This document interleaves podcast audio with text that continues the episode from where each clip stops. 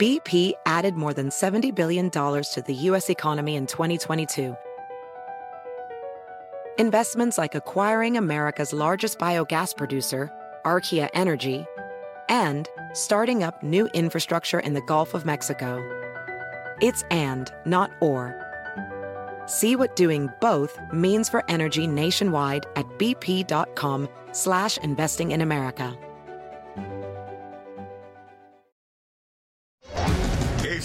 Noticia en NTN 24. Hola, soy Moisés Naim y usted está escuchando una parte de mi programa de televisión. Y para terminar el programa les voy a hablar de fobias. Usted sabe lo que es la fobia. Ese es un temor, un miedo a veces justificado, otras veces completamente injustificado, a estar en ciertas circunstancias, a estar en ciertas situaciones, a tener eh, ciertos aparatos o animales o cosas que nos producen aprehensión y hasta temor. El siglo XXI, con todas sus nuevas tecnologías y con todas las circunstancias y todos los cambios que nos ha traído, también nos ha traído nuevas fobias. Aquí les presento un catálogo de algunas de estas nuevas fobias del siglo XXI. Miren. Cada segundo se registran mil consultas sobre temas de salud en Internet. Y aquellos que recurren a Google para buscar información sobre sus padecimientos de manera compulsiva podrían padecer de cibercondría o hipocondría online. La selfitis, por su parte, aflige a los que se obsesionan con tomarse fotos.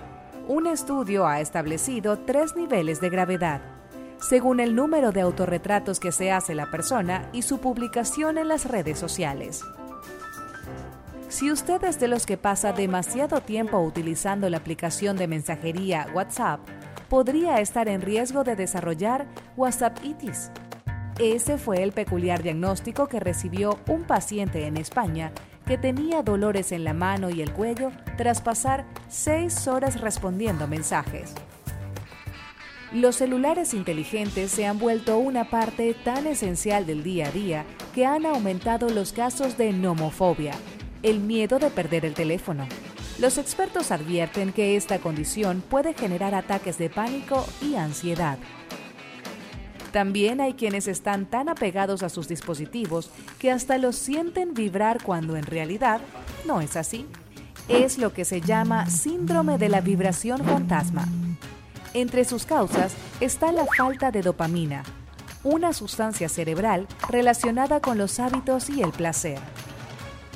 Otros más bien sienten agobio por dejar las pantallas de un lado para quedar con familiares y amigos.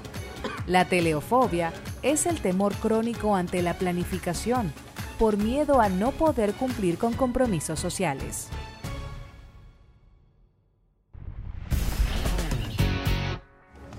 Esto es Efecto Naim.